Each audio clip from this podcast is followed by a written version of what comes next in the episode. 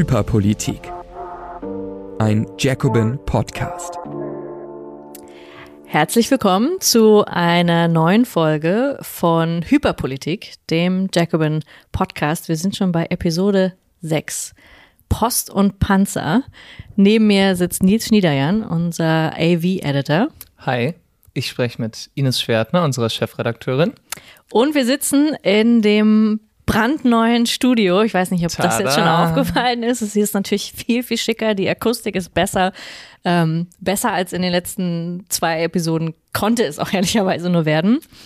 Aber ja, wir haben uns gesteigert und wir sind gespannt, was ihr dazu sagt in diesem neuen wahnsinnigen Setup. Ja. Ja.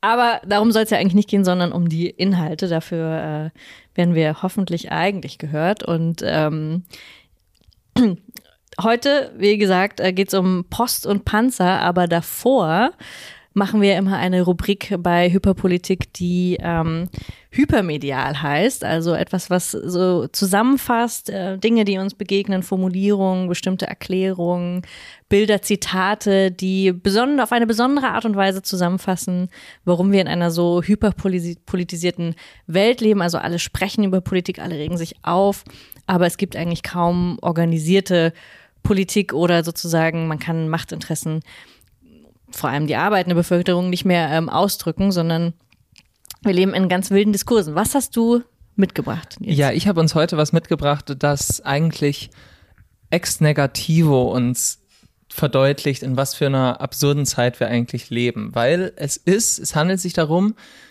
ich glaube, ich würde wirklich sagen, es handelt sich um die einzig vernünftige Reaktion auf das, was die letzte Generation so macht. Ähm, und das, Jetzt bin ich gespannt. es verdeutlicht uns sozusagen, wie verrückt eigentlich alle in ihren Reaktionen bisher waren und wie man in einer normalen Zeit, in einer nicht so hyperpolitischen Zeit vielleicht darauf reagiert hätte. Und zwar handelt es sich um ein Interview im Spiegel mit dem Künstler Gerhard Richter. Und er wurde gefragt, was wäre, wenn im Namen des Klimas Tomatensuppe auf einem ihrer Gemälde landen würde? Und er antwortet, das wäre kein Problem. Ölgemälde sind quasi unzerstörbar wie Autolack. Anderslautende Behauptungen sind Propaganda von Konservatoren, die müssen das sagen, um ihren Job wichtiger aussehen zu lassen. Tomatensuppe auf einem meiner Bilder können sie abwischen und fertig.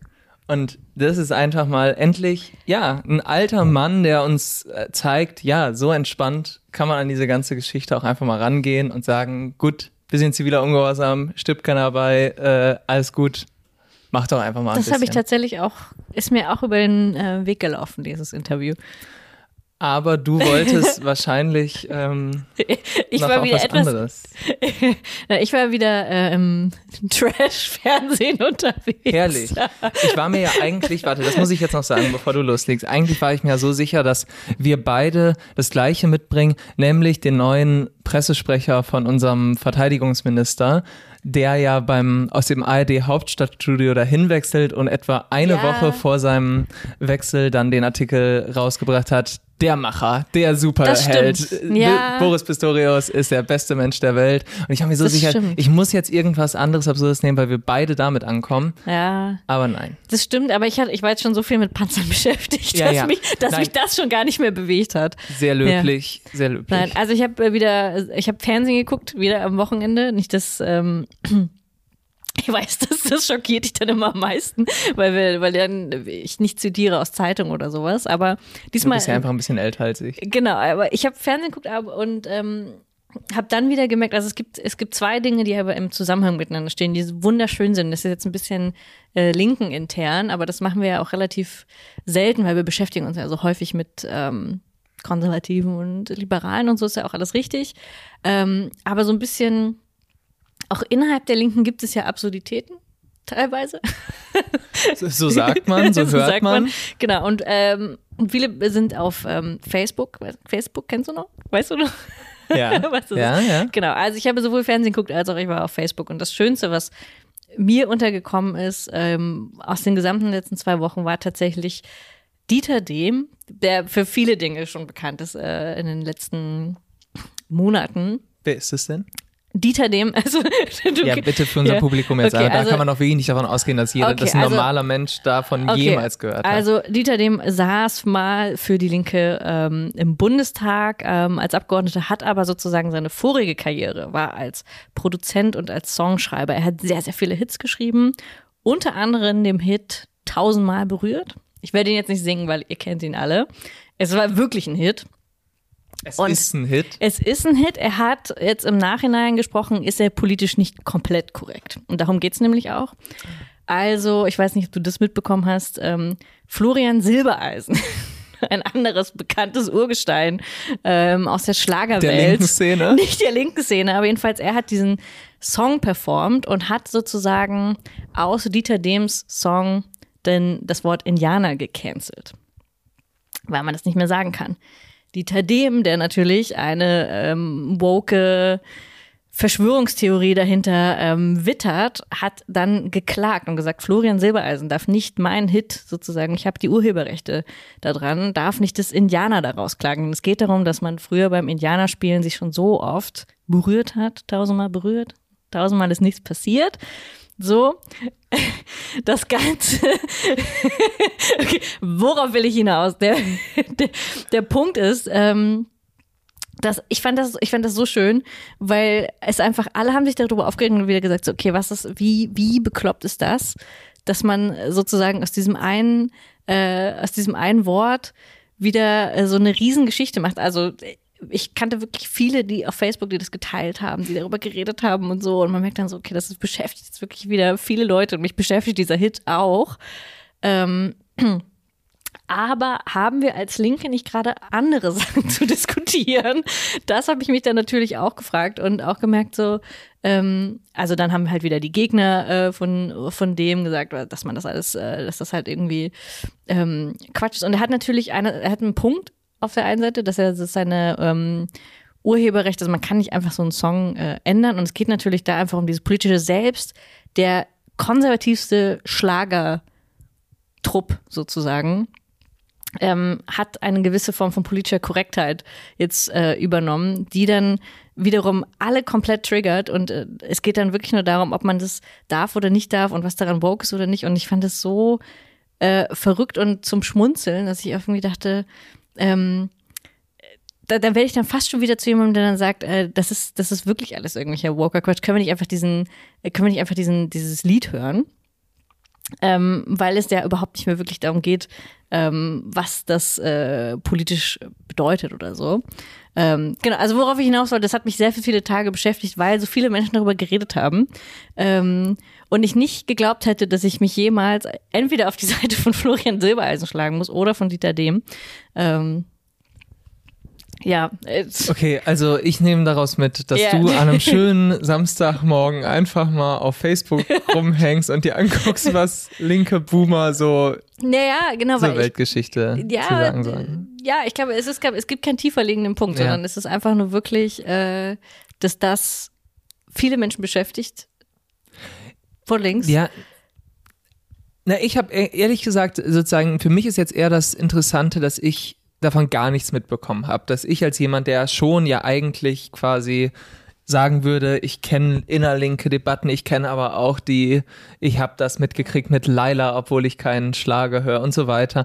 Ja, eigentlich kriege ich das schon mit, wenn was passiert, dass das was war, wo ich sagen würde, ja, eigentlich ja perfekt. Eigentlich perfekt von vorne bis hinten, dass das so ein Schlagerding, da können dann noch die Boulevardmedien drauf und so. Ähm, perfekt, um richtig hochgejazzt zu werden.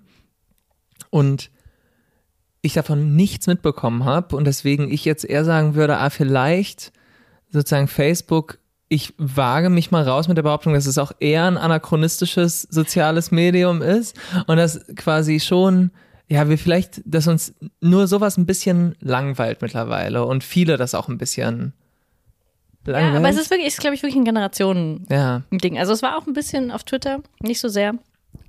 Aber man merkt daran wirklich, und das, also das spürt man, glaube ich, schon, dass es so ein bisschen zeitversetzt ja sowieso immer alles ist. Und dass es ähm, ja für viele, glaube ich, was bedeutet. Ähm, und nicht, dass dann, also so, einfach normale Menschen kennen dieses Lied und dann sagen, das kann doch wohl nicht wahr sein und so weiter, was für eine Frechheit und bla, das ist so Kulturgut. Und man merkt, es ist einfach eine ganz andere Welt ähm, wo es einfach um was anderes geht. Und das, äh, ja. Okay, das war nicht das. Aber gab es jetzt schon ein Urteil oder hat er nur die Klage eingereicht?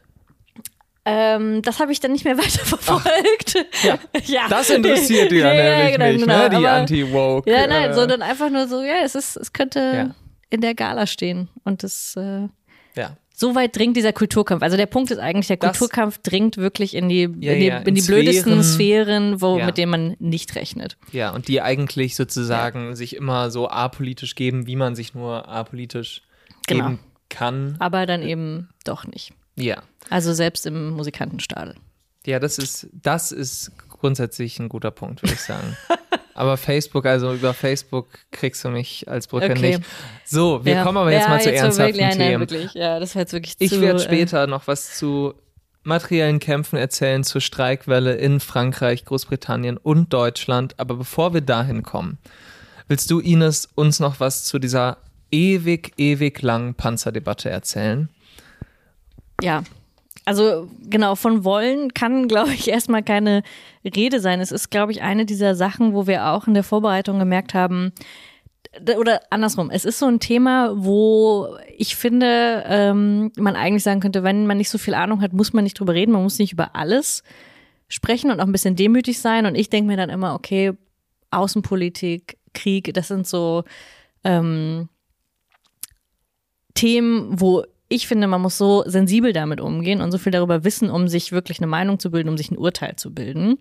Ähm, und wäre da immer vorsichtiger. Aber es gibt trotzdem, wie jetzt in, in diesem Moment, ähm, wo gerade entschieden wurde, dass äh, Deutschland auch Leopardpanzer liefert, das heißt tatsächlich auch äh, Angriffswaffen oder zumindest also Panzer, die auch für einen Gegenangriff ähm, also genau, weil das wirklich nochmal eine krasse Änderung ist, also wirklich auch ein, ein Dammbruch in der deutschen Außenpolitik, wo ich das Gefühl habe, man muss allein deshalb drüber sprechen, also auch wir hier.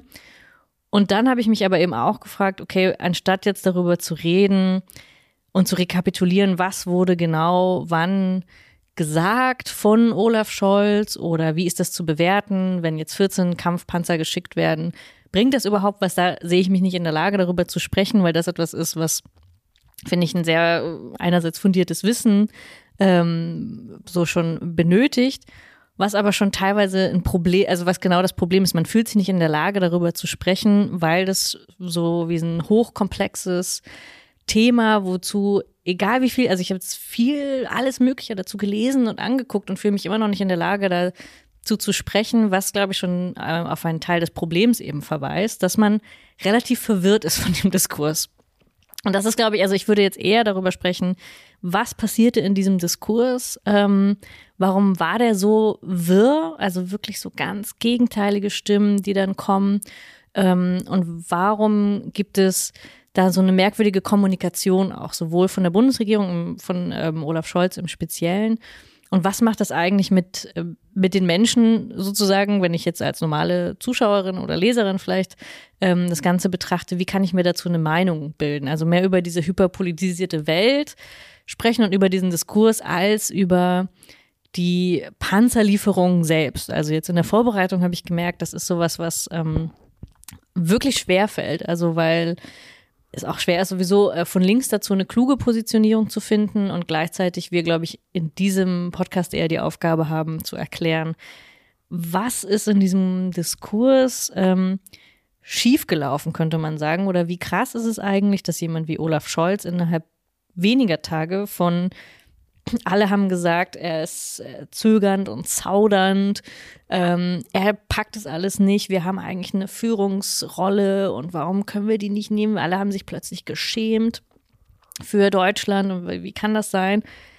Und jetzt plötzlich ähm, hat er diesen Coup gelandet. Also ähm, kann sagen, wir haben uns abgestimmt und ähm, Jetzt plötzlich wird er nicht von den gleichen Leuten, aber zumindest von der anderen Seite gefeiert, als jetzt haben wir das gemacht und jetzt können wir diesen Führungsanspruch ähm, tatsächlich auch einhalten. Und ich glaube, innerhalb dieser Spannung, wie kann es sein, dass innerhalb von wenigen Tagen erstens so eine drastische Entscheidung fällt, ohne dass es dazu irgendeine Form von politischer Meinungsbildung gibt, meiner Meinung nach, und gleichzeitig so lautstarke Kommentatoren, die eigentlich äh, kaum eine Ahnung haben, also wo ich mir gar nicht trauen würde, glaube ich, so lautstark ähm, darüber zu sprechen. Das ist das eine.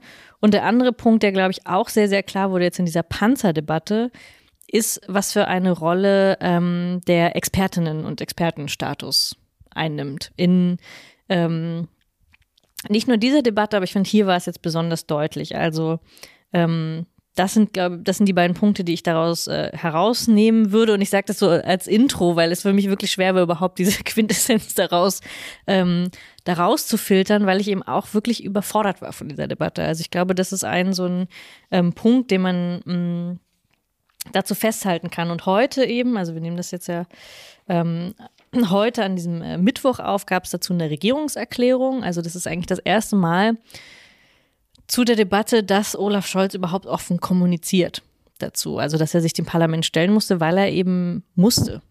Also, das ist ein sehr typisches ähm, Merkmal, finde ich, äh, jetzt seit Scholz äh, Kanzlerschaft, das kann man eigentlich sagen, war bisher in allen Krisenmomenten so, dass er immer dann reagiert, wenn er muss. Also immer dann auch was sagt, wenn er muss und selbst dann auch nicht, nicht wirklich viel sagt. Also ähm, er hat immer äh, andere sprechen lassen, jetzt zum Beispiel seinen neuen Verteidigungsminister ähm, Boris Pistorius, deswegen kommen wir sowieso nochmal drauf.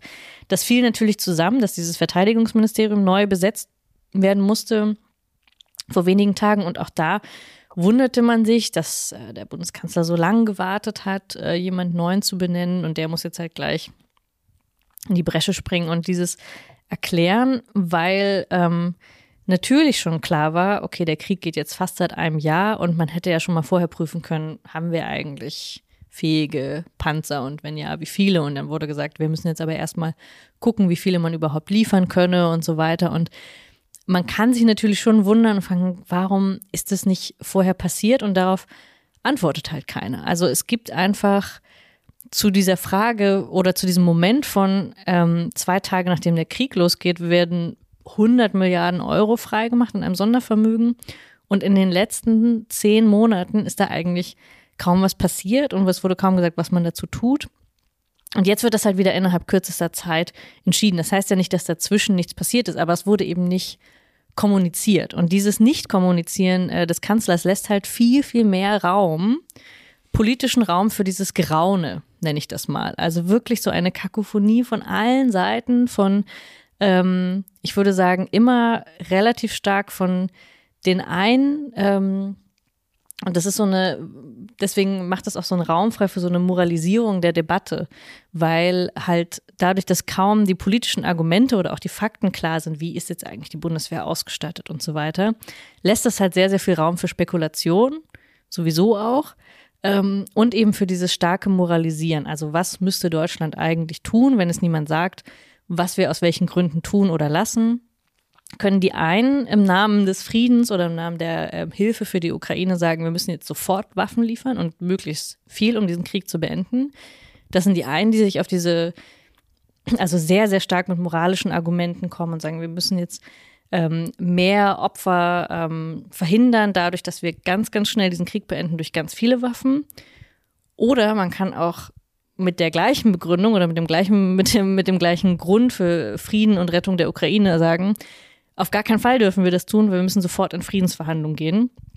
Und man weiß eigentlich gar nicht so ganz genau, welches Szenario realistischer wäre, weil man die Anhaltspunkte nicht hat, weil man weder weiß, was sind die Intentionen von Putin, weil man eigentlich gar nicht so ganz genau weiß, oder die meisten, die es kommentieren, wissen eigentlich ganz genau, was ist jetzt die militärische Stärke Russlands oder der Ukraine tatsächlich, wie viel kann man ähm, wie viel braucht man da tatsächlich? Also wer hat wirklich dieses militärische Wissen? Es ist eben sehr viel Unwissenheit, Uninformiertheit und Überideologisierung. Ähm, war jetzt gerade in einem äh, Zeitartikel, der ganz gut war, der sehr äh, nüchtern war, als einer der wenigen nüchterne. Also mein Eindruck war, der Diskurs war sehr aufgerieben äh, in diesem, der deutsche Führungsanspruch einerseits muss es sein und ähm, andererseits eben, wir müssen komplett äh, sozusagen, wir müssen es auf jeden Fall tun oder gar nicht. Also es gab kaum Abwägungen dazwischen.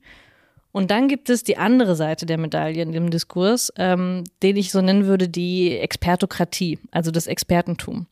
Und es ist auch nicht neu, also weder in dieser Panzerdebatte noch jetzt in dem ähm, in der Kriegsdebatte, sondern finde ich etwas, was man auch schon während der Pandemie sehr stark hatte und eigentlich auch äh, in der Klimadebatte, dass man in TV-Sendungen oder auch sonst äh, in Interviews Experten befragt und dann sozusagen diese Expertenmeinung, was auch immer der, der Expertenstatus wäre, was den dann ausmacht, ähm, als, als Fakten darlegt und sagt, das ist jetzt sozusagen die neutrale Instanz, die uns sagen kann, so oder so müsste es sein. Das Problem tritt eben dann auf, wenn du eine Runde voller Expertinnen und Experten hast, die sich zum Beispiel widersprechen und für Zuschauer überhaupt gar nicht mehr klar ist, okay, also der eine sagt jetzt, ein Atomkrieg ist überhaupt nicht wahrscheinlich, wird auf gar keinen Fall passieren. Und in der gleichen Runde sitzt jemand, der dann sagt so, naja, das können wir aber nicht ausschließen und Putin ist einfach verrückt. Der kann einfach auf den Knopf drücken wo halt dann schwierig ist, weil man kaum unterscheiden kann, okay, welche Experten ähm, sprechen von welchem Standpunkt aus, weil überhaupt nicht klar wird, wer spricht auch mit welchem Interesse, mit welchem Standpunkt, weil überhaupt nicht darüber gesprochen wird ähm, oder eine Abwägung getroffen wird, was sind moralische Argumente, was sind politische Interessen, was sind wirtschaftliche Interessen. Also ich würde sagen, hinter diesem moralischen Filter oder auch hinter diesem sozusagen Experten-Faktenfilter gibt es kaum politische Positionierung. Also man kann relativ selten, wird einem klar, woher die Leute sprechen. Und man kann das jetzt ähm, beispielhaft an dieser äh, Panzerdebatte, habe ich mir die Anne Will-Sendung angeguckt, ähm, wo man das, glaube ich, ganz gut ähm, zeigen kann. Nämlich da, ich muss ja meinem ganzen, äh, meinen ganzen Zettelgewirr hier, wir haben jetzt heute sehr viele Zettel ausgedruckt. Ähm, Genau, äh, bei der Anne Will-Sendung, die war jetzt äh, am Sonntag, das war noch vor der Entscheidung der Panzerlieferung, aber da war eben schon irgendwie relativ klar eigentlich, es würde wahrscheinlich kommen, aber die Debatte lief eben heiß. Und ähm, in dieser Sendung, das war wirklich das, äh, das Interessante, waren im Prinzip alle, die da waren, dafür.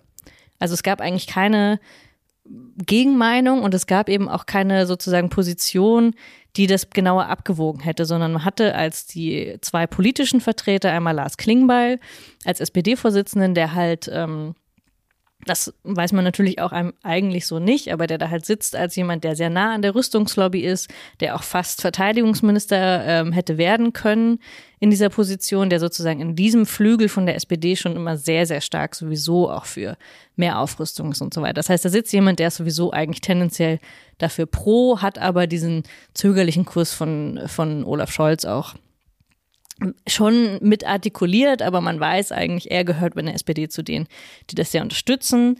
Ähm, dann Roderich Kiesewetter von der CDU, der das sowieso unterstützt, der das dann, also war früher auch in der Bundeswehr und der war sowieso total dafür. Ähm, Sönke Neitzel, der Professor für Militärgeschichte ist, ähm, der, der einzige Professor für Militärgeschichte offenbar ist in Deutschland, habe ich dann auch gelernt, ähm, der auch sehr dafür war, der sehr offensichtlich äh, um Anerkennung rang bei der SPD, bei Olaf Scholz, also der wirklich so einer dieser Wissenschaftler war, der eigentlich ganz gerne auf dem äh, Schoß sitzt äh, der Politik.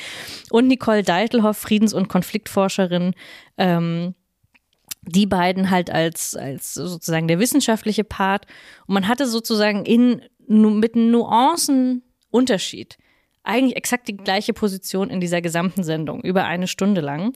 Ähm, und dann gibt es halt so ein Rätsel, was dann ganz oft in solchen Sendungen aufkommt, ist nämlich, dass gleichzeitig eine Umfrage gezeigt wird zwischen ähm, vom Deutschland-Trend, wo gesagt wird, okay, eigentlich ist die Bevölkerung ziemlich gespalten. Also 46 Prozent sind für Panzerlieferung, 43 Prozent ähm, sind dagegen. Und man das überhaupt nicht zusammengebracht hat mit dieser Expertenmeinung oder mit dieser politischen Meinung in der Sendung. Und so konnte sich das halt auch niemand wirklich erklären oder es ging auch gar nicht darum, was jetzt die Menschen denken oder warum sie es denken, dass man wirklich den Konflikt erklärt, sondern diese Sendung war eigentlich symptomatisch und ein gutes Beispiel dafür, dass die schon, die vier schon alle wussten, dass es sowieso passiert, dass es diese Panzerlieferung geben würde. Und sie haben im Prinzip nur noch ausgetauscht, ähm, Deutschland befindet sich schon auf diesem Pfad, sagt zum Beispiel Nicole Deitelhoff und der Sönke äh, Neitzel, dieser ähm, Professor, hat etwas gesagt, was wirklich besonders interessant ist eigentlich, weil er gesagt hat, naja, die Umfragen, der, die Bevölkerung wird sich schon an das Ergebnis gewöhnen. Also sie wird, also die Umfragen werden sich schon anpassen an das Ergebnis, sobald die Menschen mehr darüber wissen. Und dann wurde viel darüber gesprochen, dass eben der Kommunikationsstil so schlecht sei. Also es ging auch überhaupt gar nicht mehr so sehr darum, was bringen jetzt diese Panzer oder nicht, sondern einfach ähm, sehr stark darum, ist, die Politik trifft eine Entscheidung, es wird irgendeine Entscheidung getroffen, das macht Olaf Scholz, keiner von uns weiß, wie das zustande kommt. Ähm, dann gibt es diesen, diesen Gap, diese Entfremdung äh, zu der Bevölkerungsmeinung, die es gibt keinen politischen Willensbildungsprozess dazwischen, sondern es gibt einfach nur eine gewisse Unzufriedenheit, die man aber auch gar nicht ja adressiert oder wahrscheinlich Ängste. Man weiß jetzt auch gar nicht, was denken eigentlich diese 43 Prozent der Leute. Die werden wiederum politisch nur repräsentiert von einerseits äh, der Linken oder andererseits der AfD. Das war dann heute in der aktuellen Stunde sehr, sehr deutlich. Ähm, dass eigentlich nur die beiden äh, Oppositionsparteien da sehr, sehr stark dagegen waren und sonst dieser riesige Block tatsächlich ja ähm, von Ampelregierung und CDU eben sehr, sehr stark dafür sind. Also es ist so eine Situation, wo man wirklich sieht, eigentlich ist die Bevölkerung gespalten, aber es gibt in der politischen Repräsentation, gibt es rechts und links, die das sozusagen abholen. Und es gibt eigentlich keine dieser Experten oder ne, Wissenschaftler, also Meinungen, die auch mit einer gewissen Souveränität dann in den Medien auftreten. Und ich glaube, das ist so, das zeigt viel mehr jetzt als ähm, dieses konkrete, ähm, um wie viele Panzer geht es und so weiter, wie, was können wir darüber lernen, sondern zeigt eigentlich viel, viel mehr tatsächlich, wie das zustande kommt, ähm, dass ganz viele aufgeregte Kommentatoren dazu was sagen dass es diesen Wirbel darum gibt und alle beschäftigen sich damit und alle haben ja auch irgendeine Meinung dazu, weil es ja auch so wichtig ist, also weil es ja auch entscheidend ist. Aber es gibt, es findet eigentlich keine Aufklärung darüber statt und viel mehr finde ich keine politische Willensbildung eben. Also es gibt keinen Prozess, in dem klar gemacht würde, ähm, worum geht es, welche Szenarien gibt es, welche Gründe und Interessen haben die einen oder die anderen, was haben die, die Staaten, was die Rüstungskonzerne, also es, dahinter stecken ja eigentlich total viele, eine sehr komplexe Interessenlage, Interessenslage. Und es ist nicht so, dass man es nicht verstehen könnte, aber es gibt eigentlich von Regierungsseite, glaube ich, kein Interesse daran wiederum, dass das erklärt wird, sondern dass so wenig wie möglich gesagt wird. Dieser Regierungsstil setzt sich einfach durch. Das ist sozusagen, ja, man könnte sagen, das Postpolitische da dran, also so ähm, dieses typische, wir lassen jetzt Experten regieren und wir verlassen uns auf diese Expertenmeinung. Das ist eigentlich eher so eine Form von ähm, Postpolitik, also eher dieses, ähm, wir, wir behandeln das gar nicht als politische Frage, sondern als Frage, die wir rein als Verwaltungsakt hinter uns lassen können. Das ist so der typische Olaf Scholz, Angela Merkel Regierungsstil, äh, den er weiterträgt. Und gleichzeitig eben als medialer Diskurs, würde ich sagen, war das sehr, sehr hyperpolitisch eben in dem Sinne, dass ganz viele gegenteilige laute Meinungen ähm, geteilt wurden und aber tatsächlich dieses ja, Interesse von der Bevölkerung überhaupt gar keine Rolle gespielt hat. Und es gab auch keine Möglichkeit, das zu artikulieren. Zumindest habe ich das nirgendwo außerhalb dieser um, Umfrage mitbekommen. Und insofern ist, glaube ich, ähm, ja, ist das ein sehr gutes Beispiel dafür, wie ein, wie dieses, diese Expertenmeinung etwas, ähm, einen Diskurs äh, sozusagen prägt und der aber end, also auf eine merkwürdige Art sehr politisch ist oder politisieren und dann gleichzeitig aber nichts mit politischen, ähm, mit einer, mit einer ja, Willensbildung zu tun hat.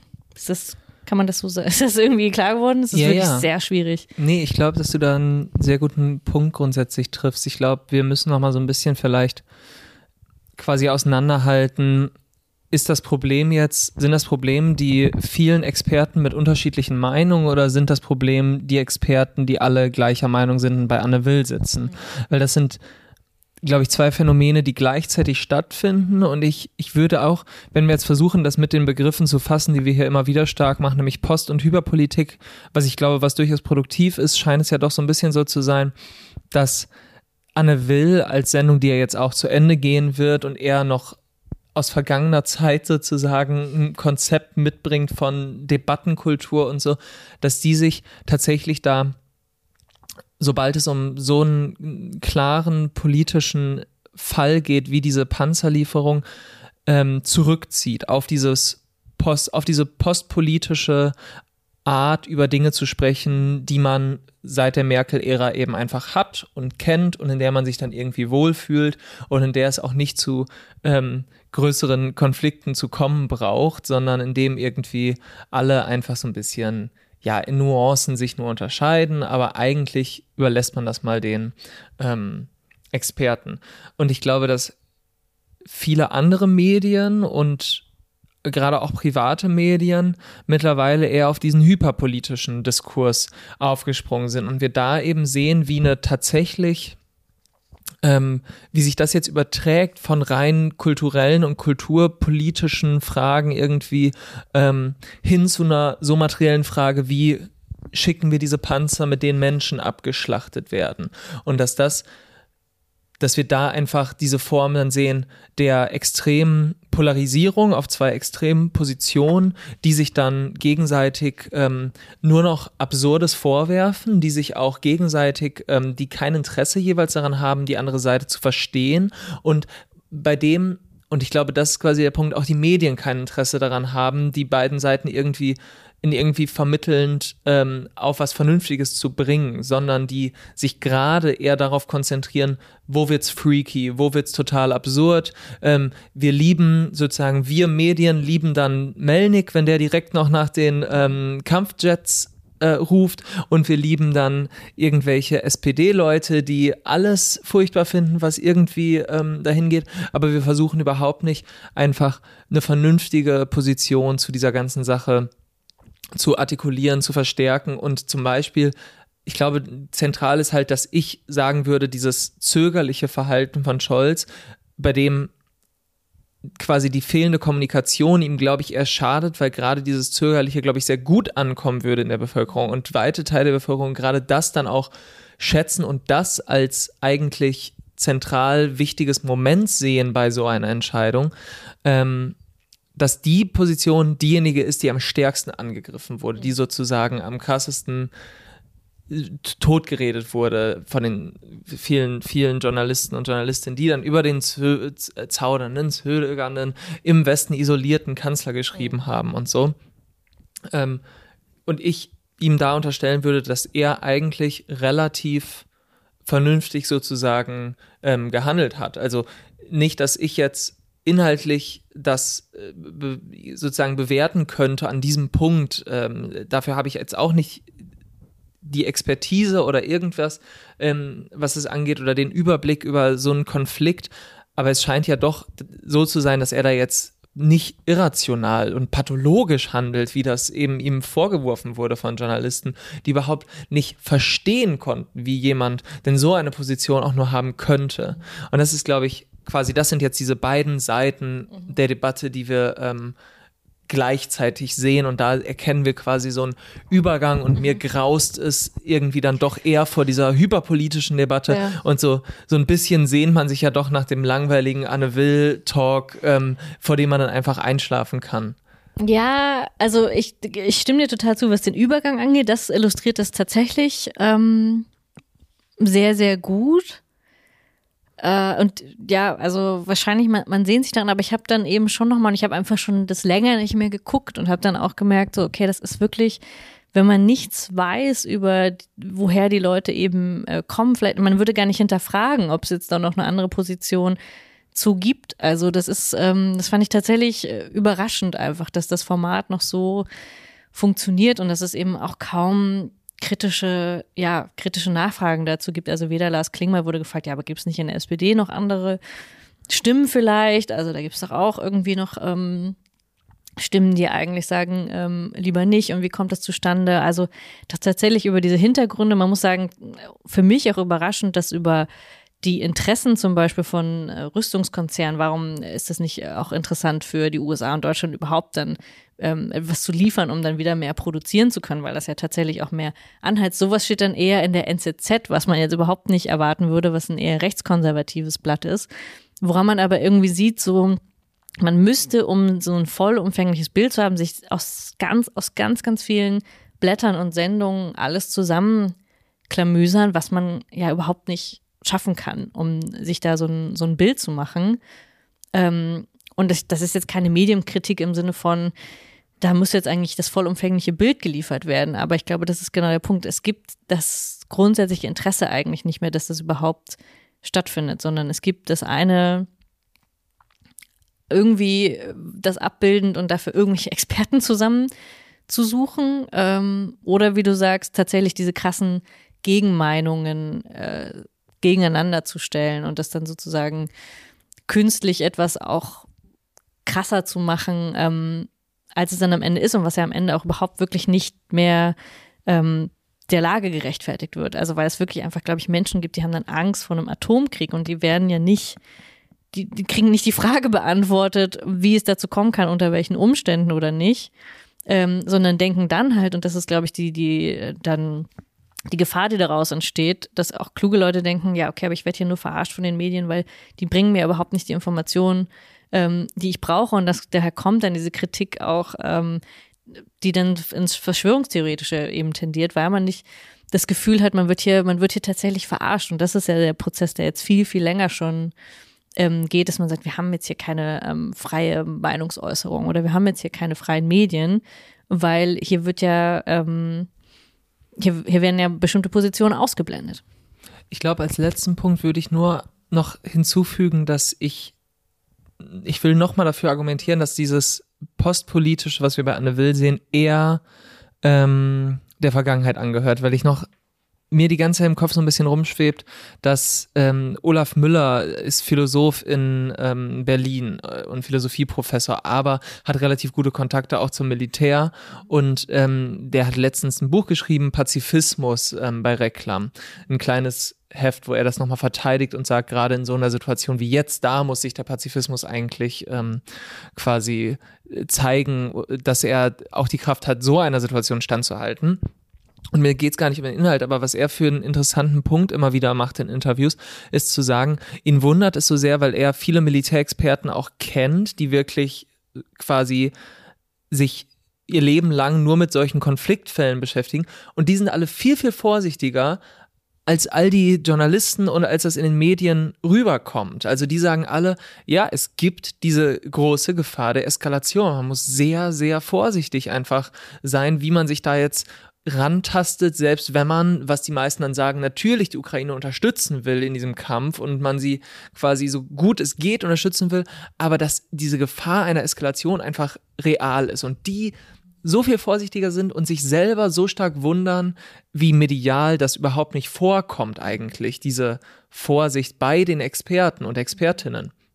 Und ich glaube nur, ich will jetzt damit nur noch mal begründen, ja, dieses, die, dieses Zurückziehen auf die Meinung von Experten, das ist sozusagen, gehört eher der Vergangenheit an, weil wir jetzt eher so eine Situation haben, wo die selbst so ein bisschen außen vor stehen bei diesem Diskurs und sich denken, warum fragt uns denn jetzt nicht mal einer? Es gibt natürlich die paar Leute, gerade Leute, die nicht mehr aktiv beim Militär sind, die dann ständig irgendwo ähm, angerufen werden, weil die irgendwie Zeit haben oder weiß ich nicht, ne? Oder die Leute Kontakte haben zu denen aus den Medien.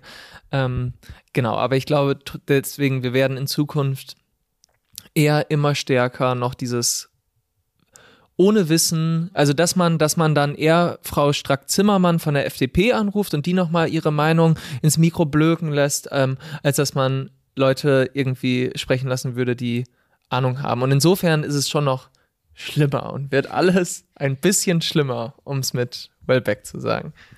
Ah, super. Ja, ähm, genau, freuen wir uns auf die äh, nächsten Debatten. Das Ganze geht jetzt halt dann in die nächsten äh, Runden zu Kampfhubschraubern, Kampfflugzeugen und so weiter. Insofern, das wird jetzt nicht das letzte Mal gewesen sein, dass in dieser, ähm, ja, Eskalation des Krieges wird es ja wahrscheinlich auch immer wieder äh, den ja. gleichen äh, medialen äh, Loop oder diskursiven Loop geben. Ja. Das muss man, glaube ich, das steht zu befürchten. Das glaube ich auch. Aber wir kommen zu einer anderen Sache, die auch immer wieder auftaucht, seit ein paar Jahrzehnten ähm, oder noch ein bisschen länger, nämlich zur, zu den Streikwellen und ähm, der Frage, gibt es überhaupt eine Streikwelle in Europa und in welchen Ländern? Und können wir eigentlich und sollten wir eigentlich darauf hoffen, dass der Klassenkampf jetzt auch nochmal von unten mit etwas härteren Bandagen geführt wird als in den letzten 40 Jahren, wo hauptsächlich von oben ähm, ordentlich draufgehauen wurde. Ähm, weil die Frage ist sozusagen, okay, wir stehen schon relativ schlecht da. Wir haben 6% Reallohnverlust letztes Jahr gehabt ähm, und wir sehen in mehreren Ländern, dass sich dagegen gewehrt wird. Aber wir sehen auch, dass sich in sehr, sehr unterschiedlicher Form dagegen gewehrt wird. Deswegen schauen wir jetzt einmal nach Frankreich, einmal nach Großbritannien und dann noch einmal auf Deutschland. Wie sieht da gerade die Situation aus. Ähm, zuletzt gab es in Frankreich eben Proteste gegen eine Rentenreform von Macron, der das Rentenalter von 62 auf 64 Jahre anheben wollte, was für deutsche Ohren natürlich ähm, nach paradieshaften Zuständen klingt, ähm, die es aber so gar nicht sind. Ähm, aber das diese Rentenreform dafür gesorgt hat, dass die Gewerkschaften zum ersten Mal seit zwölf Jahren koordiniert dagegen vorgegangen sind und koordiniert dagegen gekämpft haben. Denn diese Rentenreform ist äh, extrem unpopulär. Also es sind nur 27 Prozent der Bevölkerung für eine Anhebung des Renteneintrittsalters, ähm, während genauso viele, 25 Prozent, meinen, dass das Rentenalter gesenkt werden sollte und äh, knapp die Hälfte der Menschen ist dafür, dass es einfach bei 62 Jahren bleiben sollte. Ähm, und nur um nochmal deutlich zu machen, äh, warum diese 64 Jahre auch die schon ein Angriff sind auf das Leben der Menschen und auf die Chance, ihr Leben und nochmal zum Ende zu genießen. Ähm, Marlon Ettinger hat bei uns einen Artikel geschrieben und in dem beschreibt er eben, dass es etwas gibt, einen Index für die Lebenserwartung ohne gesundheitliche Einschränkungen. Das heißt nicht, wie lange kann man grundsätzlich leben, bis das Herz aufhört zu schlagen, sondern wie lange kann man eigentlich ein Leben führen, in dem man eben nicht von einem kaputten Rücken, einer kaputten Hüfte oder noch schwerwiegenderen Dingen so eingeschränkt wird, dass man das Leben, ähm, das, das Leben, ein Großteil der Lebenszeit dann diesen Leiden gewidmet ist. Und ähm, dieser diese Lebenserwartung, also diese gesunde Lebenserwartung, wie er es nennt, liegt dann eben bei 64 Jahren für Männer und bei 65 Jahren für Frauen. Ähm, und da sind natürlich die ganzen Reichen schon mit drin, die grundsätzlich eine deutlich angenehmere Situation haben. Und naja, aufgrund dieses Angriffs haben jetzt einfach über eine Million Menschen im Land demonstriert und es gab diese koordinierte Welle von Streiks im Flugverkehr, in den Raffinerien, Krankenhäusern, auch die Stromproduktion wurde teilweise lahmgelegt. Ähm, also es ist tatsächlich äh, ein bisschen wie im Traum, dass man in Deutschland könnte man sich so eine Situation gar nicht vorstellen, dass koordiniert mehrere Branchen äh, gemeinsam agieren. Also ich glaube, du hast ja auch in einem Artikel geschrieben, es sei ein Hauch von Generalstreik. Ähm, und genau das haben wir da jetzt gesehen. Also so eine Form nochmal von wirklich, ja, gemeinsamen Sozialprotest letztendlich, ähm, dass wir einfach schon lange in Deutschland nicht mehr hatten. Das heißt, in Frankreich ist die Situation tatsächlich einfach jetzt mal wieder, es ist sozusagen, äh, ne, es ist ja auch sehr stereotyp, da wird sozusagen das schönste Bild, was ich gesehen habe, war auf den Straßenbahnschienen ein extra dafür angefertigter Grill, den anscheinend die es eine wurde Gewerkschaft... mir danach gesagt, dass das Bild vier Jahre alt ist. Oh. Aber, aber naja. das Prinzip ist ja da immer noch, ja, ja. Ja, ja, wir verbreiten einfach Fake News, weil passt ja, passt ja. ja das haben tatsächlich, es haben alle geteilt. Ja. Ich habe es auch geteilt, aber ja, es, war, es war, glaube ich, wie, wie der dem auch sei, die Franzosen sind vorbereitet für die, so eine fucking Demonstration. Genau, also die Franzosen können auf jeden Fall streiken, können politisch streiken und wissen auch, dass es nicht nur reicht, ähm, dann im Betrieb zu streiken, sondern dass es auch größere Demonstrationen auch mit dazu braucht, weil es um politische Fragen geht, die aber ähm, nicht, die sozusagen klassenspezifisch die Menschen betreffen. Und das ist einfach was, was wir da auf jeden Fall sehen und dass wir gerade auch in Großbritannien sehen. Ähm, in Großbritannien ist im letzten Jahr, äh, im letzten Jahr 2022 ähm, auch die größte organisierte ähm, Reaktion der Arbeiterklasse aufgetreten seit den 80er Jahren eigentlich ähm, als Reaktion auf die Preiskrise da haben äh, die Angestellten von der Post, von der Bahn gestreikt, Krankenschwester und Pfleger haben gestreikt ähm, und all diese Branchen haben eben höhere Löhne gefordert, um die Lebenshaltungskosten irgendwie in den Griff zu bekommen. Sie haben einen tollen neuen Anführer hervorgebracht, Mick Lynch, der auch in Deutschland ja extremes mediales Interesse hervorgerufen hat, gerade weil auch der Anführer der klassischen Arbeiterpartei ähm, einfach völlig, also nichts tut, bis Angriffe auf die Proteste und die Streiks ähm, zu fahren. Ähm, ja, ich weiß, ich weiß den Namen schon gar nicht mehr. Nein, ich, ich weiß den Namen, also Keir Starmer, aber ähm, ja, falls ihr den Namen noch nicht gehört habt, kein Problem, der wird auch, der, der, der macht es ja auch nicht mehr so lang. Ähm, naja, und was macht jetzt, äh, der, der ist aber nicht an der Regierung, es ist die konservative Tory-Partei immer noch an der Regierung mit Rishi Sunak. Und was machen sie als Reaktion auf diese Proteste? Sie reagieren eben mit extrem harter Hand darauf und ähm, versuchen einfach intensiv das Streikrecht insgesamt einzuschränken. Und die Regierung will tatsächlich jetzt Gewerkschaften zwingen, bei Streiks eine Mindestbesetzung in Schulen, in Krankenhäusern und auch bei der Bahn einzuhalten, sodass quasi ein Streik unmöglich ist, weil so viele Leute da sein müssen, um den Betrieb am Laufen zu halten. Also es wird einfach völlig sinnlos. Und ähm, falls die Gewerkschaften das nicht einhalten, diese Mindestbesetzung, ähm, dann sollen die Unternehmen die Gewerkschaften verklagen können. Ähm, also es ist wirklich furchtbar. Und konkret ähm, äh, kämpfen sie eigentlich gerade auch selber da als Regierung kämpfen sie gegen die Krankenpflegerinnen und Krankenpfleger von dem staatlichen Dienst ähm, NHS, also diesem chronisch unterfinanzierten Gesundheitsdienst. Ähm, und also die Krankenpflegerinnen und Krankenpfleger, die ja auch in Großbritannien beklatscht wurden als Helden der Corona-Krise, ähm, die fordern eben 19 Prozent mehr Lohn, was bei einer Inflation von 10 Prozent pro Jahr nicht so viel ist, äh, weil sie auch im letzten Jahr keine große Lohnerhöhung ähm, durchbekommen haben. Aber die Regierung, ähm, die quasi diesen Kampf gegen sie führt als Arbeitgeber, äh, hält das natürlich für maßlos übertrieben und bietet einen Reallohnverlust an und bietet nämlich einen Plus von 5%, also Reallohnverlust von 5% an. Ja, und in Großbritannien hat sich aber gerade durch McLynch auch eine Situation ergeben, dass tatsächlich die Bevölkerung in weiten Teilen hinter diesen Streiks steht. Und es kommt so ein bisschen auf die Branchen zwar an, aber gerade zum Beispiel bei den Krankenschwestern und den Krankenpflegern ähm, sagen zwei Drittel der Menschen in Großbritannien, dass sie diese Streiks unterstützen und dass sie die Hauptschuld bei der Regierung sehen, wie es natürlich auch offensichtlich ist. Ähm, und das kann man tatsächlich einfach da so diesem koordinierten ähm, ja, dieser koordinierten Aktion ist zu verstehen, auch als politischen Kampf einer gesamten Klasse nochmal, ähm, dem kann man das, wie bringe ich diesen Satz zu Ende? Hilf mir, also darauf kann man es so ein bisschen schieben. Ähm, und da kann man nur dankbar sein, dass sie so einen Anführer haben. Denn ähm, ja, jetzt kommen wir nach Deutschland, wo das nun alles ein bisschen schlechter leider aussieht. Es wirkt alles ein bisschen schläfrig. Ähm, die meisten Tarifabschlüsse hier hängen so bei zwei bis vier Prozent vielleicht, wenn man Glück hat. Äh, die DGB-Vorsitzende ähm, hängt lieber mit Friedrich Merz rum und vertritt die Unternehmerinteressen, als wären es ihre eigenen.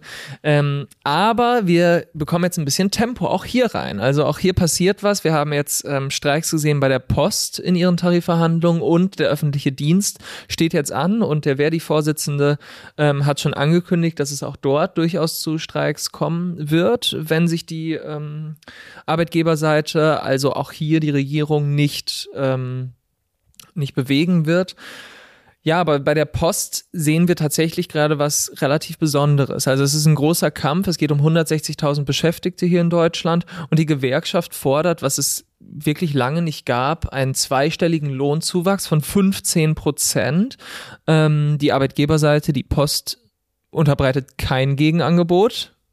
Stark. Ähm, und deswegen hat die Post jetzt an zwei, also haben die Postbeschäftigten an zwei Tagen gestreikt. Ähm, es waren knapp 17.000 Streikende. Das heißt, fast ein Drittel oder rund ein Drittel derjenigen, die an diesem Tag auch arbeiten mussten, was ziemlich gut ist für so eine ähm, Branche, die traditionell eben nicht sich organisieren konnte, weil sie staatlich war. Ähm, und ja, die, die, die Gewerkschaft hat einfach relativ gute Argumente, weil der Gewinn im letzten Jahr von der Post lag bei ähm, 8,4 Milliarden Euro. Und ich hoffe, ich habe mich nicht verrechnet, als ich jetzt gestern Abend, ähm, als ich gestern Abend noch nach der Arbeit diese Folge vorbereitet habe, laut meiner Rechnung. Und ich bitte, ja, ich bitte, das wirklich nochmal zu überprüfen. Würde das bei einer Auszahlung an die 160.000 mhm. Beschäftigten wären es 52.000 Euro pro Person. Kann das sein? Direkt als, also, ähm, naja, sie fordern ja vor allem auch in einem, also das ist in dem anderen äh, Verdi-Ding mindestens 500 Euro. Also das, weil, weil ja, die Lohngruppen so, also weil sie so niedrig eingestuft sind, kommt ja darauf an, wie viel du verdienst, wie viel dann 15 Prozent mehr sind.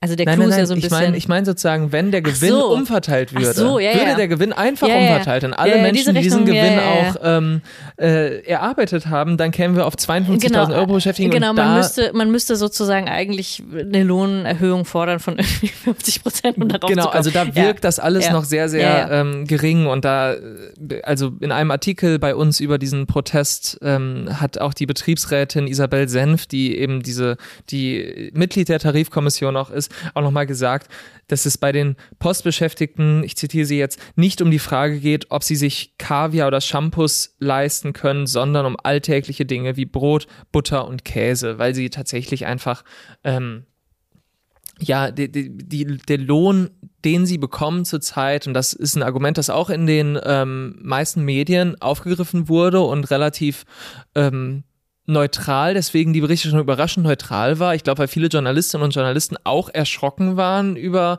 diese Zahlen. Ja, der, der durchschnittliche Lohn liegt, weißt du es gerade auswendig? Ich habe es mir nicht aufgeschrieben, aber äh, um die 2000 Euro. Und das ist schon wirklich erschreckend, weil alle wissen, okay, die haben fucking Knochenjob und das ist wirklich furchtbar. Und das sind die allermeisten in diesen unteren Lohngruppen genau. beschäftigt, also in den Lohngruppen 1 bis 3 ja. bei der Post. Genau. Und was macht unsere Mick Lynch, unsere DGB-Vorsitzende Jasmin Fahimi? Ähm, da gab es eine große Pressekonferenz, die Jahrespressekonferenz, glaube ich, ähm, vor zwei Tagen ähm, vom Deutschen Gewerkschaftsbund da spricht sie jetzt aber nicht über einen Generalstreik oder über einen koordinierten politischen Protest. Sie spricht auch nicht über Proteste gegen Reallohnverluste. Ähm, sie erwähnt auch nur in einem Nebensatz ein bis zweimal in einer Stunde ähm, diesen Streik bei der Post. Ähm, aber zentral sagt sie, in Deutschland hat sich wieder einmal gezeigt, wie leistungsfähig und wertvoll ein starker Staat sein kann. Und das ähm, zeigt einfach nochmal, dass in Deutschland viele, vor allem der, die Vorsitzende unseres Gewerkschaftsbundes, ähm, einfach die politische Dimension eines solchen Streiks überhaupt nicht verstehen. Und da habe ich nochmal ähm, rausgesucht, was äh, ein Zitat aus einem Text zu André Gors, was ähm, das wir mal gebracht haben, ähm, weil da wirklich nochmal er sehr schön klar macht, warum wir uns nicht nur an diesen Zahlen festklammern dürfen, sondern warum es eben eine größere Dimension hat, ein jeder Arbeitskampf. Und in diesem Text heißt es, Forderungen müssten eine lebendige Kritik der bestehenden sozialen Beziehungen sein, nicht nur inhaltlich, sondern auch in der Art und Weise, wie sie verfolgt werden. So sei beispielsweise so André Gors, eine Lohnerhöhung um einen Dollar pro Stunde, die durch einen Streik hart erkämpft wurde, nicht mit einer willkürlich von einem Arbeitgeber oder einer Regierungsvertreterin verhängten Erhöhung vergleichbar. Er schreibt, Jegliche Reform, einschließlich der Kontrolle durch die Arbeitenden, kann ihrer revolutionären Bedeutung beraubt und vom Kapitalismus absorbiert werden, wenn sie lediglich durch Regierungsbeschluss eingeführt und durch bürokratische Maßnahmen verwaltet wird, das heißt auf eine Angelegenheit reduziert wird. Und genau das ist halt einfach der furchtbare Witz, weil selbst ein etwas geringerer Reallohnverlust kann heutzutage ein Sieg sein, wenn man diesen Reallohnverlust denn in einem harten Kampf gemeinsam errungen hat. Und umso schöner ist es, dass die Post jetzt mit wirklich mal 15 Prozent einfach da an den Tisch geht und sagt, wir haben das verdient und wir kriegen das jetzt auch.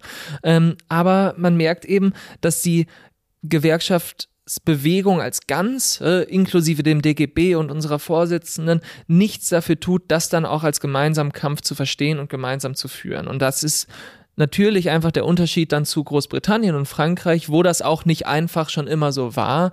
Ähm, wo das dann einfach in der Kultur irgendwie liegt und wir in Deutschland haben halt nicht so eine Kultur, sondern das ist ein Prozess, den auch wir hier wieder umkehren können, wenn wir das denn wollen. Ähm, aber die Gewerkschaften ketten sich eben einfach an ihre relativ sozusagen kleine Rolle, mit der sie dann zufrieden sind, in, als Aushandler von den Tarifverträgen, ähm, obwohl diese Tarifverträge eben immer weiter an Bedeutung verlieren. Also im Moment sind wir bei 43 Prozent der Arbeitnehmer und Arbeitnehmerinnen in Deutschland, die nach Tarifverträgen bezahlt werden. Wir waren mal bei über 80. Ähm, aber Frau Fahimi sorgt eben nicht dafür, dass die Gewerkschaften jetzt wieder mal längere Streiks auch aushalten und führen können. Ähm, sie prescht jetzt auch nicht medial nach vorne, wie das McLynch gemacht hat ähm, und wer irgendwie konfrontativ und würde mal wirklich die Leute, die da streiken, bis aufs Blut verteidigen, sondern ähm, sie appelliert stattdessen eben also sie macht genau das, was André Gorst da kritisiert, weil sie appelliert dann auch in ihrem Statement nochmal heftig an die Politik, dass die denn doch bitte dann mal für die Tarifbindung sorgen soll. Ähm, also ich zitiere jetzt einmal aus einem Artikel aus der SZ, da wurde es so zusammengefasst. Die Bundesregierung müsse einen nationalen Aktionsplan auflegen, verlangt Fahimi, um sich dem Ziel verpflichten, die Tarifbindung auf 80 Prozent zu erhöhen. Das entspräche in etwa dem Wert in Westdeutschland von vor 20 Jahren. Dafür müsse die Bundesregierung endlich das Tariftreuegesetz einführen, das sie im Koalitionsvertrag ankündigt. Öffentliche Aufträge, dem DGB zufolge beläuft sich ihr Volumen auf 500 Milliarden Euro jährlich, dürften dann nur noch an Firmen vergeben werden, die nach Tarif zahlen. Wirtschaftshilfen sollten nur Unternehmen bekommen können, die nach Tarif zahlen. Ja, das Problem ist halt nur, wenn man eine Tarifbindung will, wie vor 20 Jahren, dann muss man halt so kämpfen wie vor 30 oder vor 40 Jahren. Und das passiert überhaupt nicht, sondern sie appelliert einfach an die Politik, könntet ihr nicht jetzt vielleicht mal ihr mit euren Staatsaufträgen einfach dafür sorgen, dass wir ein bisschen stärker werden? Ähm, und das ist sozusagen da merkt man, dass sie aus der gleichen politischen Tradition kommt wie Olaf Scholz, weil sie will am liebsten, am liebsten wäre ja eigentlich auch, wenn niemand irgendwas machen würde, sondern wenn sie einfach sozusagen, wenn sie sich zusammen mit dem Arbeitgeberpräsident hinsetzen würde, die Löhne aushandelt für die nächsten zwei Jahre und dann ist auch gut, dann können alle nach Hause gehen. Das haben sie ja fast versucht in dieser konzertierten Aktion, ne? Und zu sagen so, okay, wir haben jetzt einfach diese 3000 Euro äh, Einmalzahlung ja ausgehandelt, ja. seid doch jetzt damit zufrieden und auch das ist ja so besonders dass jetzt zumindest in, in diesen kommenden äh, oder in, jetzt in diesen Tarifauseinandersetzungen eigentlich auch alle sagen, wir lassen uns nicht mit dieser Einmalzahlung abspeisen, eben weil es um uns um eine längerfristige Perspektive geht ähm, und auch einfach darum, äh, dass die 3000 Euro sind schnell ausgegeben, aber wir wollen eben, dass die unteren Lohngruppen insgesamt erhöht werden. Ähm, und das ist natürlich ein, also die Leute, die Beschäftigten selbst, wissen schon sehr, sehr gut, dass das äh, so ein verdorbenes Angebot ist. Ja, ganz genau. Und das ist einfach dieses völlige Unverständnis dafür, dass man einen größeren Kampf führt, der ist tatsächlich, und das liegt dann auch an so einer Bürokratisierung dieser Strukturen und einer Institutionalisierung, die ja in Deutschland besondere Züge angenommen hat. Aber ich will trotzdem den Punkt stark machen, dass das nicht gesetzt ist, weil gerade wie du sagst, bei den Beschäftigten selbst ist das Bewusstsein dafür total stark, dass sie da gerade gemeinsam an was kämpfen und das merkt man ja auch in den Gewerkschaften, du bist ja, ja noch ein bisschen tiefer verankert als ich, aber dass quasi sobald man etwas unter die allerobersten Ebenen geht, ähm, bricht sich plötzlich ganz viel politisch auf und mhm. wird politisch ganz viel möglich. Mhm. Es gibt nur leider wirklich ganz oben sehr viele Akteure, die überhaupt gar kein Interesse mehr daran haben, wirklich zu kämpfen gemeinsam oder irgendwas mhm. überhaupt gemeinsam zu tun, sondern die einfach entspannt ihr Ding durchziehen wollen mit den anderen Leuten, die halt an der Macht sind. Und da wechselt man halt mal vom Bundestag in zum DGB und dann wechselt man ne, einfach mal ein bisschen irgendwie rum, aber grundsätzlich sind wir ja alle, wir wollen ja alle das Gleiche und so, ne? Und ähm, deswegen ist es jetzt einfach, glaube ich, umso wichtiger, dass all diejenigen, die diesen Podcast hören und die, naja, ich glaube schon, dass man da jetzt mal einfach sagen kann, dass wir sozusagen, Jasmin Fahimi wird diesen Podcast ja nicht hören, aber dass all diejenigen, die das tun, sich durchaus bewusst werden, dass das einfach ein gemeinsamer Kampf ist, den wir quasi, ob bei der Post oder dann im öffentlichen Dienst, was jetzt bald anstehen, ähm, dass wir da wirklich alles tun müssen, um es offensiv gegen die Arbeitgeber dann diesen Kampf zu führen, weil das in unserem ureigenen Interesse ist. Und ähm, ja, ich weiß nicht, ob du noch was sagen willst, ähm, wo man, wo man das unterstützen kann, weil ich das tatsächlich, das, das, ich möchte es kurz halten, mhm. weil wir sind hier kein, äh, das soll nicht zu einem Werbeblock ausarten. Mhm. Aber ich glaube tatsächlich, dass ein Problem ist, dass ich jetzt als junger Mensch, der sich dann denkt, ah, ich will jetzt doch mal die ähm, Streikenden unterstützen, ähm, überhaupt nicht weiß, was ich tun soll. Dass da mhm. quasi, das wäre eine Aufgabe, die der DGB mal haben könnte. Der DGB ist ja keine Gewerkschaft, sondern ähm, ist ja ein Gewerkschaftsbund. Das wäre ja mal eine Aufgabe zu sagen, mhm. ah, ne, wir, wir bieten das an und wir ähm, machen euch ein Angebot, wie ihr das unterstützen könnt und wie ihr langfristig hier irgendwie Teil von sein könnt, von einem mhm. größeren Ding. Das passiert ja nicht. Mhm. Ähm, aber es gibt ja jetzt eine Initiative, bei der du unter anderem Teil bist und da würde ich dir jetzt gönnen, eine Minute zu erklären, was ich denn machen kann, um unsere Kollegen bei der Post zu unterstützen. Gut, dass du das machst. Mir wäre das natürlich gut, dass wir die, die, Themen so getauscht haben, äh, dass ja. du jetzt diesen Part äh, übernommen hast und ich das sagen kann. Ähm, ja, also tatsächlich, ich glaube, was eigentlich die Aufgabe des DGB unter anderem wäre, wäre diesen politischen Überbau zu schaffen, von dem du gesprochen hast. Den, ähm, den liefert gerade keiner. Also der äh, DGB hat sich eben zurückgezogen auf diese moderierende Rolle, kann man eben fast sagen, und ist damit Teil des Problems auch, weil man eben tatsächlich den Konflikt, der eigentlich da ist, beschwichtigt und dann gleichzeitig ähm, ja, sich dann tatsächlich, also ja wirklich im Kanzleramt trifft und eigentlich ein Angebot oder irgendwas raushandelt, was nicht mal ein Angebot ist, was, was äh, wirklich einfach so, ein, ähm, so eine Beschwichtigung ist, was alle merken und was auch einfach dann in der Kommunikation nach außen ja wirklich eher ähm, schädigend wirkt. Also so auf eine Art und Weise ist das ja nicht mehr nur eine Bremse, sondern das ist ja tatsächlich so, sich auf den Standpunkt stellen, du hast es ja gesagt, von Kapitalseite oder sozusagen vom Standpunkt des, des äh, Staates, das aber dann trotzdem ja bedeutet, nicht vom Standpunkt der Arbeiterinnen und Arbeiter so. Ähm, und deswegen geht es, glaube ich, in erster Linie darum, nicht nur bei Genug ist genug, ähm, sondern sollte es, glaube ich, überhaupt auch darum gehen, wenn wir als Sozialistinnen oder Sozialisten sprechen, einen politischen Überbau zu schaffen und auch einen politischen, ähm, eine Grundlage dafür. Also weil man sonst tatsächlich, und das haben die Gewerkschaften immer gemacht, sich auf diesen ähm, Ökonomismus würde man sagen, also sie haben sich auf ihr Kerngeschäft äh, durch einen hohen Organisationsgrad auf ihr Kerngeschäft, diese Tarifpolitik konzentriert und das funktioniert so lange, wie diese Tarifbindung da ist und wie eine Stärke der Gewerkschaft da ist, dann kannst du sowas geräuschlos machen. Dann kann die IG Metall geräuschlos, alle, alle wissen, was sie zu tun haben. Es gibt nur so und so viele Warnstreiktage und das ist gelaufen. Nach diesem Prozedere lief das auch Jahrzehnte. Aber das ist eben jetzt an sein Ende gekommen. Durch eine schwindende äh, Stärke der Gewerkschaften funktioniert dieses Modell eben nicht mehr. Also diese Sozialpartnerschaft funktioniert auf diese Art und Weise nicht mehr. Weshalb es, glaube ich, einerseits sowohl kämpferischere Streiks braucht. Das ist etwas, was man nur selbst machen kann. Also das können nur die Beschäftigten selbst machen. Man musste selber in die Gewerkschaft eintreten und sehen, okay, mir bringt das auch total was, wenn die Post jetzt erfolgreich ist. Mir bringt das auch total was, wenn die Leute im öffentlichen Dienst erfolgreich sind, weil das dann den nächsten Streik für wen auch immer die Chancen natürlich total erhöht, weil man einfach das, äh, die Erwartung viel, viel höher setzt an das, was man auch tatsächlich gewinnen kann. Also ich glaube, das ist überhaupt diese sektorübergreifende, nicht nur Solidarisierung, das ist ja immer ein sehr typisch linker Begriff. Was bedeutet das tatsächlich? Aber wirklich ein, eine Offensive, ein offensives gemeinsames Zusammengehen, das müsste eigentlich sowohl äh, der Gewerkschaftsbund, glaube ich, liefern, die Einzelgewerkschaften zusammenzubringen, politisch und eben diesen politischen Überbau zu liefern. Das ist beides nicht da. Ähm, und es ist sozusagen in diese Lücke, könnte man sagen, kommt so etwas wie genug ist genug, weil es weder leider eine, starke linke Partei gibt, die das dann auch zum Beispiel tun könnte. Also die so dieses, die den, den ökonomischen Kampf auch hebt auf einen auf, eine, auf die politische Arena. Ich glaube, darum geht es hauptsächlich auch. Also sowohl diese ähm, das zusammenzubringen, die Einzelinteressen, Einzelgewerkschaften zu einem etwas größeren gemeinsamen Interesse und darüber hinaus ähm, auf das auf eine politische Ebene zu heben, auf wirklich eine Ebene von ganz grundsätzlichen Fragen von wie wird umverteilt in dieser Krise, was dann auch viel, viel mehr Leute spüren, auch diejenigen, die überhaupt nichts mit diesem Arbeitskampf zu tun haben. Also auch das ähm, ist ja erstmal so eine Übertragungsleistung, die gar nicht so einfach zusammenzubringen ist. Und da fehlen einfach total die, ähm, die Instanzen, würde ich sagen. Insofern ist es äh, genug ist genug aus dieser Lücke heraus entstanden,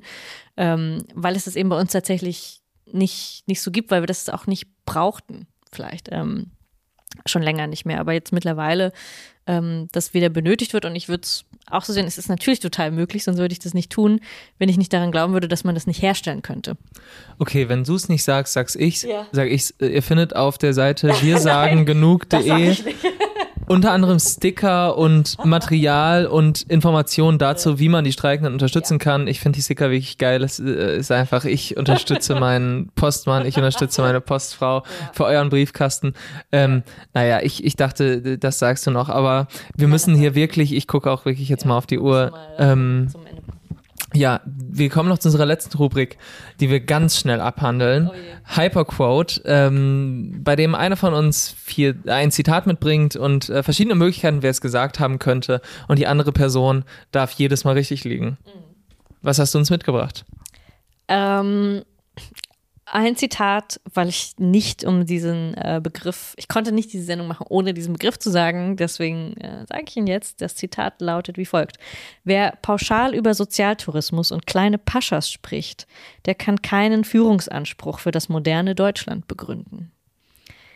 Welche ähm, Parteivorsitzende oder Vorsitzende hat es gesagt? Lars Klingbeil von der SPD, Christian Lindner von der FDP, Ricarda Lang von den Grünen oder Janine Wissler von der Linken. Also die kleinen Paschas, wer es nicht mitbekommen hat, bezieht sich auf eine Aussage von Friedrich Merz zur Silvesternacht. Oh, also ich bin mir wirklich nicht sicher. ah, aha. Also zum ersten Mal liege ich jetzt vielleicht falsch. Oh, oh. Ja, es sind so ein paar Anhaltspunkte. Also ich bin mir ziemlich sicher, dass es Ricarda Lang nicht ist, weil die würde diesen Begriff nicht benutzen. Die würde sozusagen. Welches, welchen Begriff? Modernes Deutschland. Kleine Paschas. Ach so. Modernes. Deutschland, ja. Also für mich wäre jetzt auch, für mich war modernes Deutschland jetzt der ähm, mhm. quasi Schlüsselbegriff, mhm. durch den ich Christian Lindner identifizieren würde als äh, Aussagenden. Stimmt es? Es stimmt. Ja! Glück gehabt. Puh, aber es war, äh, ja, es war knapp. Ja, es war wirklich knapp. Also ich, ähm, ich hätte es mir schon bei den anderen auch vorgestellt. Und ich dachte jetzt erst, am Anfang dachte ich, ah, Janine Wissler hast du mitgebracht, weil du dich schon wieder so aufregen konntest dann über sie. Aber ähm, das moderne Na, Deutschland. Das war dann zu hart. Ja. Genau, das ist, glaube ich, wirklich der Schlüsselbegriff. Der Witz an diesem Zitat ist, er sagt es. Und alle haben sich gefreut und gesagt, ach, siehst du, Christian Lindner, das ist ja doch ein toller Typ, weil der ist ja doch gar nicht so rechts wie Friedrich Merz. Wer hätte das gedacht? Ein Tag später sagt er eigentlich, dass er die Integration, dass er das ein bisschen verschärfen will. Also es soll nicht jeder so schnell ähm, eingebürgert werden. Da will er ein bisschen ähm, härtere Maßnahmen ergreifen. Ähm, diejenigen, die jetzt gar nicht so viel in die Sozialkassen einzahlen sollen, auch gar nicht so schnell eingebürgert werden. Also sozusagen, man denkt, ein Tag, Mensch, in der Regierung ist die FDP vielleicht gar nicht so schlimm, wie man äh, denkt. Zumindest äh, in dieser Hinsicht, sie sind jetzt nicht so beinharte Rassisten, ein Tag später ist das Ganze wieder. Äh Ganz klassischer innerrechter Konflikt genau. um Führungsanspruch und wie man, wie man darüber spricht, was man machen will. Genau, das und, ist das Problem. Ähm, also da, kleine Paschas nicht sagen, aber sozusagen die armen Migranten sollen eigentlich doch gegängelt werden. Also genau. dann gibt es dann doch wieder ähm, keinen Unterschied. Ja. ja. ja. Ich danke dir fürs Mitbringen. Ähm, mhm. Wir müssen jetzt wirklich hier mal Schluss machen. Ähm, wir sehen uns in zwei Wochen wieder. Vielen oh Dank Gott, fürs also Zuhören. Schlimmer, also das Jahr ist so schrecklich losgegangen. Ich weiß nicht, ja. was da noch kommen soll. Und es wird immer schlimmer. Und wir begleiten das Ganze. Macht's gut. Ciao. Das war Hyperpolitik. Wenn du Ines und Nils unterstützen willst, abonniere das Magazin über den Link jacobin.de slash Hyperpolitik. Vielen Dank.